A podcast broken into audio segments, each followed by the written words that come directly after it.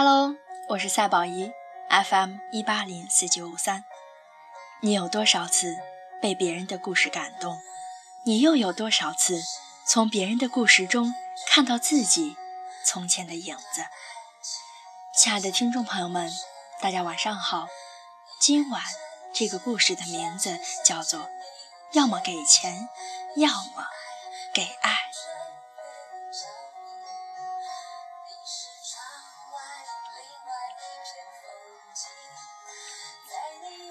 早起的时候，我一直觉得把爱和钱挂钩在一起是一件特别恶俗的事情，玷污了感情。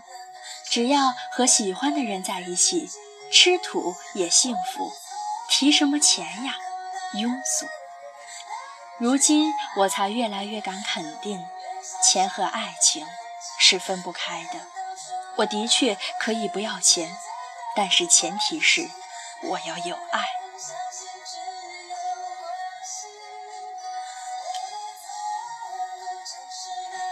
莉莉周原名叫做周丽，因为觉得不够文艺，用武力逼着我们一直叫她莉莉周。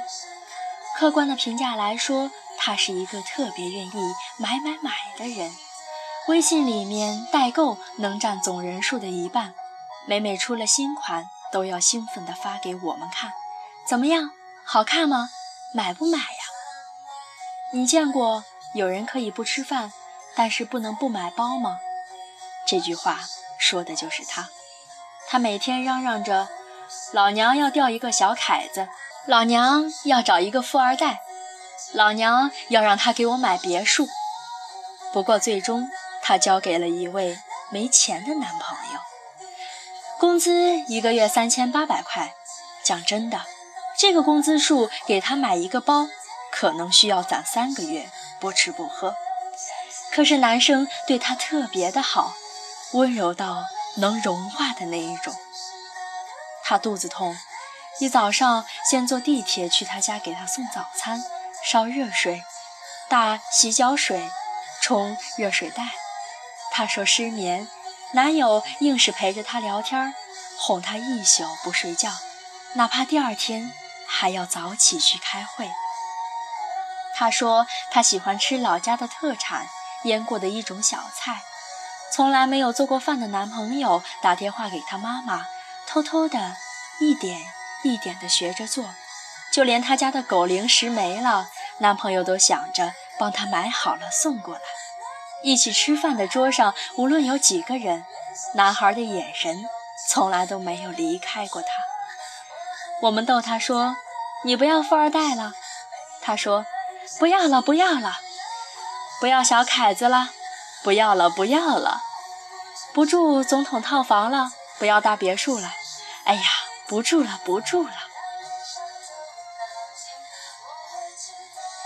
前几天我们见面时，一起去吃一家沈阳有名的麻辣烫。这么热的天，屋里连个空调也没有，只能吹电风扇，还是那种最破的那种。莉莉周吃的满头都是汗。男友一会儿是给她拿汽水，先是用纸巾擦了给她，然后又是帮她拿醋，又是给她拿纸巾擦汗，一顿饭一直围着她转，一边吃一边问：“你别辣着自己，还要醋吗？我这里还有海带，都给你啊。你不爱吃香菜，加到我碗里来吧。”我把这事儿讲给我们另一个哥们儿听。他女朋友也是个买买买的好手，目前在加拿大留学，还要两年的异地恋。他就是那种买买买的套路，女朋友无论说了什么，他都是买买。他女朋友的电话、电脑、回国机票、包、钱包、鞋子、衣服，恨不得连卫生巾都是他买的。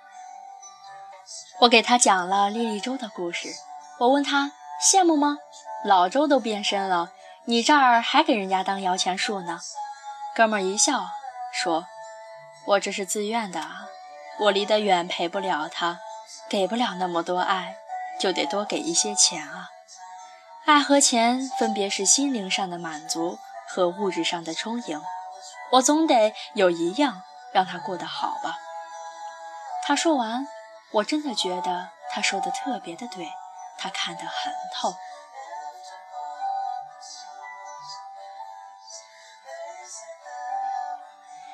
一书笔下有一位伶俐的姑娘，叫喜宝，说了一句七窍玲珑的话。她说：“我要很多很多的爱，如果没有，那么就要给我很多很多的钱。”这句话说得深得我心。我们谁也不是天生的物质，可我们知道钱的诱惑有多大。我们都想一辈子不用操心忙碌，就能够有满满的钱。可以走马观花，观览山河。我们都想随时随地毫不犹豫地刷着卡，不风餐露宿，不愁日益攀涨的房价。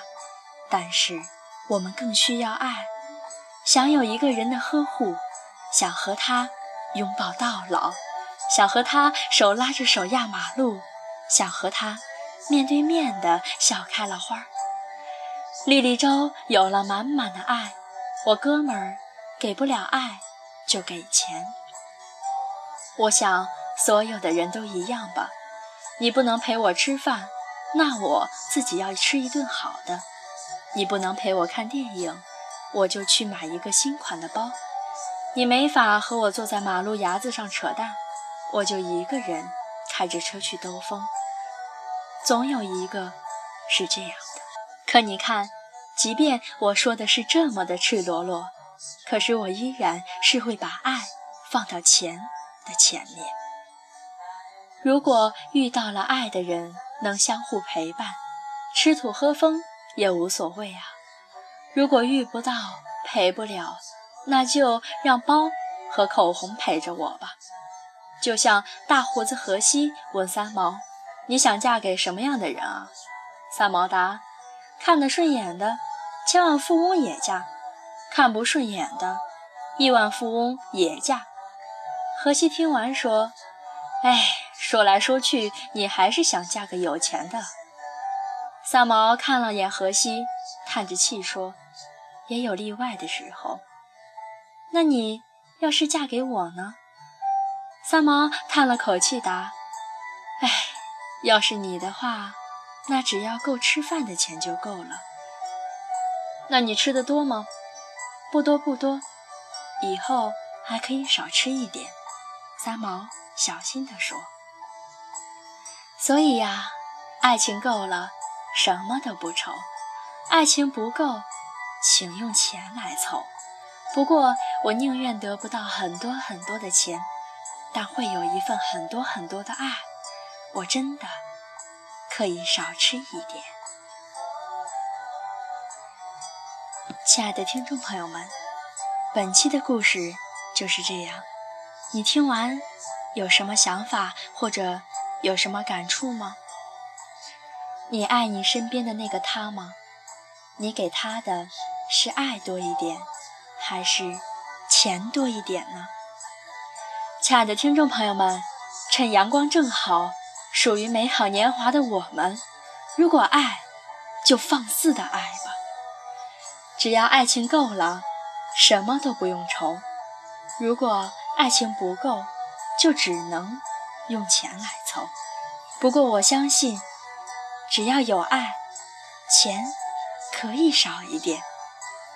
好啦，我亲爱的听众朋友们，希望你是一个又有钱又有爱的人。祝你有美好的一天。我是赛跑一，我们下期再见。